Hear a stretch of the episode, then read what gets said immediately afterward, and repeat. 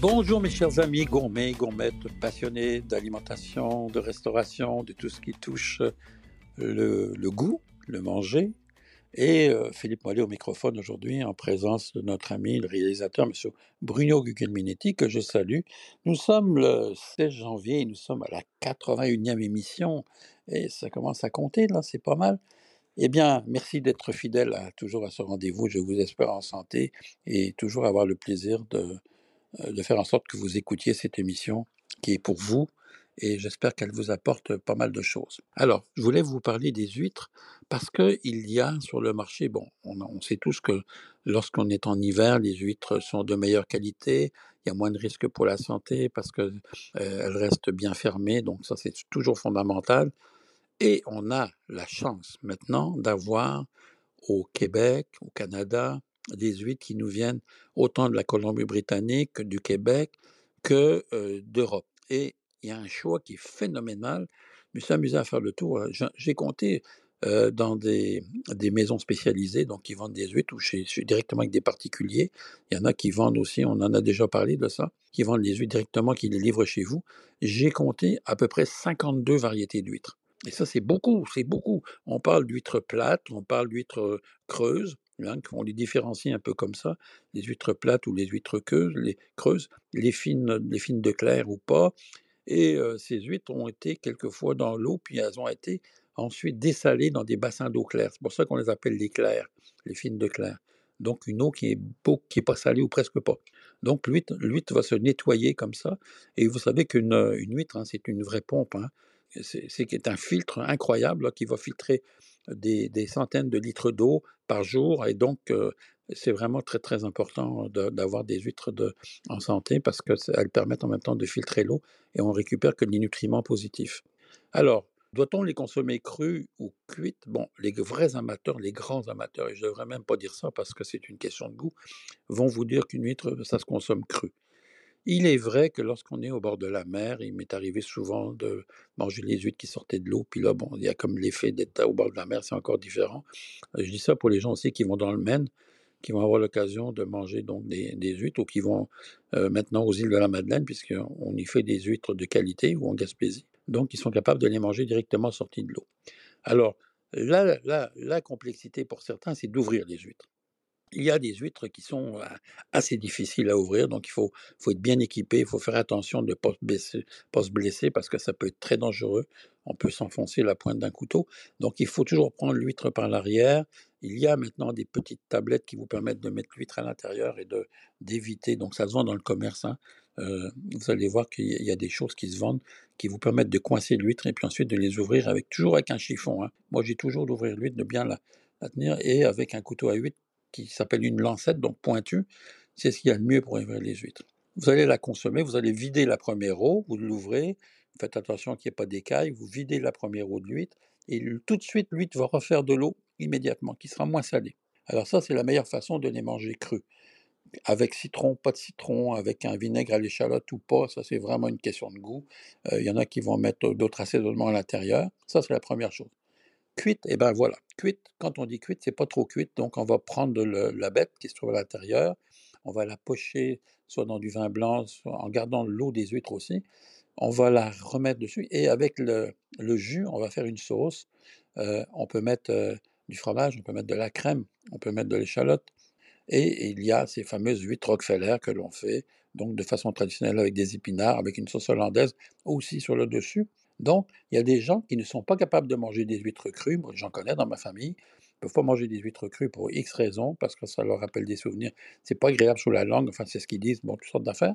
Et il y a aussi les huîtres cuites. Donc, à ce moment-là, ils vont, être capables de les manger sans problème. Donc, j'ai déjà fait, pour ces gens des huîtres au poireau, par exemple, avec une tombée de poireau qu'on met au fond, la bibette de dessus, et hop, ça repart, ça, ça va gratiner ça, ça marche, les gens sont capables de, les manger. Donc, quand je dis cru ou cuite, ben, c'est vraiment une question de goût, mais profitez-en parce que janvier, février, mars et jusqu'en avril, c'est le temps des huîtres et il y en a des bonnes, on en trouve sur le marché vraiment intéressantes. Alors, allons-y pour les huîtres. Jambon blanc. Vous avez déjà entendu parler, si vous êtes allé en Europe, par exemple en France ou en Italie, vous allez entendre parler du euh, prosciutto cotto, le jambon cuit, ou le jambon blanc en France, qui porte aussi le nom de jambon de Paris traditionnellement. C'est le jambon qu'on va trouver dans les fameux sandwichs jambon beurre avec cornichons quand vous allez en Europe, qui reste une tradition. Moi, moi ça reste un souvenir euh, que j'adore parce qu'un bon jambon avec un bon pain, euh, du beurre et des cornichons, c'est quelque chose, fait un repas total. Et là, je vous donne faim, merci. Merci, petit juge. C'est exactement l'effet que je voulais créer sur vous. Mais on l'appelait jambon blanc parce que quand il était cuit, le jambon était traditionnellement la fesse. Ça devrait être ça. Ça devrait être toujours la fesse du cochon, la fesse du porc, qui, a, qui est salé au préalable, salé avec une saumure, et ensuite qui est ficelé et cuit dans un bouillon, dans un moule, donc pendant plusieurs heures. Lorsqu'on le ressort, il était rose au départ et il ressort beaucoup plus blanc, d'où le nom de jambon blanc. Mais le fait qu'aujourd'hui, avec les nitrites et les mauvais jambons qui ont été barattés, donc qu'on a mis dans une grande machine en morceaux, donc pas toujours de la fesse, on prend de l'épaule, on prend de la fesse, on mélange tout ça, on rajoute de la glace, on rajoute des nitrites, on rajoute des épices, on presse ça, puis là ça devient rose, rose, rose parce qu'on a ajouté souvent trop de nitrites. Et eh bien voilà pour lequel il faut faire attention. Et je dis toujours, quand vous achetez pour votre alimentation, c'est pas généralement le 25 cents de différence qui va faire, qui va vous mettre dans la rue. C'est pas ça. Vous achetez mieux.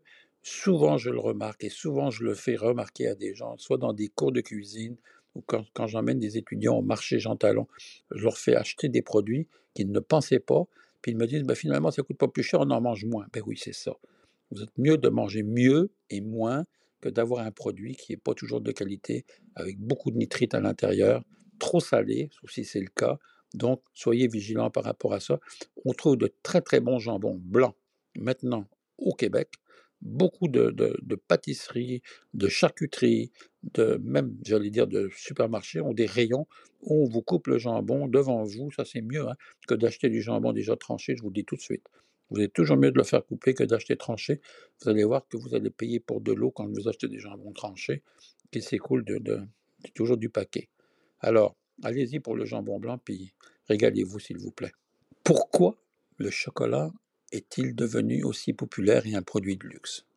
Eh bien, je vais vous dire pourquoi. Parce que depuis dix ans, l'évolution du goût, notamment en Asie par rapport aux produits européens ou par rapport à des produits spécifiques comme le chocolat est immense. Les Asiatiques ont découvert il y a à peu près dix ans, notamment la Chine, le Vietnam, le Laos, le Cambodge, tous ces pays-là, ont découvert que le chocolat n'était pas juste réservé aux Européens. Et on le voit lorsqu'on voyage, que vous faites des grandes villes, que sont au Japon, que sont en Chine, il y a maintenant des chocolateries plupart des chocolateries belges ou françaises ou suisses qui sont installées dans ces grandes villes avec de grands chocolatiers et on voit une file souvent devant ces magasins où les gens viennent acheter quelques chocolats. Ça m'a vraiment impressionné, notamment au Japon, où des grandes enseignes de, chocolatiers connus, en Belgique, Pierre Marcolini, Evin en France, Alain Ducasse maintenant, donc on leur enseigne un peu partout comme leur restaurant, et on voit des line-up, excusez mon anglicisme, on voit des files de gens qui attendent pour acheter des chocolats de qualité.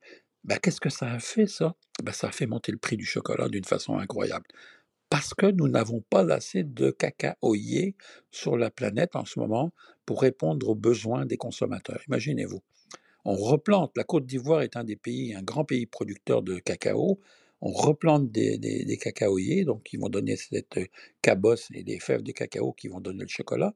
Mais actuellement, étant donné la demande qui est de plus en plus importante, eh bien, on n'a pas assez de cacaoyers à offrir aux consommateurs, donc ce qui fait que les prix montent et on a toute une catégorie de, de, produits chocolatés qui ont pris des prix de produits de luxe euh, comme le seraient par exemple des, des, sacs à main ou des produits de très haute qualité. Alors on paye des prix fous. Là. Des fois, moi j'en arrive même à me demander si c'est, on n'est pas en train de virer fou, puis ça devient pas ridicule de payer des prix exorbitants, que ce soit pour le caviar, pour le chocolat.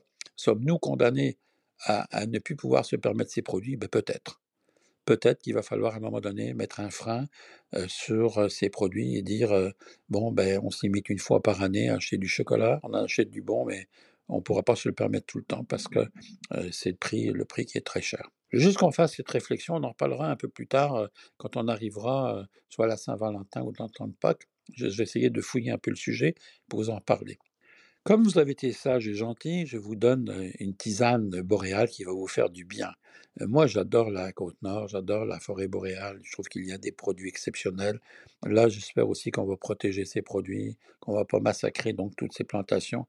Et je pense au thé du Labrador, qui est un produit d'exception vous allez le trouver quand vous allez dans les maisons comme chez Avril, par exemple, vous allez trouver des produits de la forêt, boréale, autant les poivres des dunes que certains, certains produits spécifiques, mais essayez de vous faire une tisane avec, euh, justement, vous allez voir le, le, thé du Labrador qui est assez exceptionnel, c'est fin, c'est une grande finesse. Et puis, si vous avez la chance de trouver de la chicoutet, la chicoutet, c'est une petite baie euh, un peu acidulée, on prend même les feuilles de chicoutet, prenez ça, ils sont en vente dans le commerce là aussi, faites-vous une tisane, une infusion. Euh, donc vous prenez ces feuilles, vous les mettez dans l'eau chaude bouillante pendant quelques minutes et puis ensuite vous filtrez. Eh bien vous allez voir, vous ajoutez un petit filet de citron, mais très peu une rondelle de citron et vous allez avoir quelque chose d'exceptionnel qui va vous permettre de non seulement de bien digérer, mais d'apprécier votre journée. Voilà, je voulais terminer avec quelque chose de bien, de positif et puis euh, je vous souhaite toujours euh, une belle semaine, toujours un grand plaisir pour moi que vous soyez des nôtres et merci encore une fois d'être présent. Allez, je vous embrasse, bonne semaine, à bientôt, bye bye.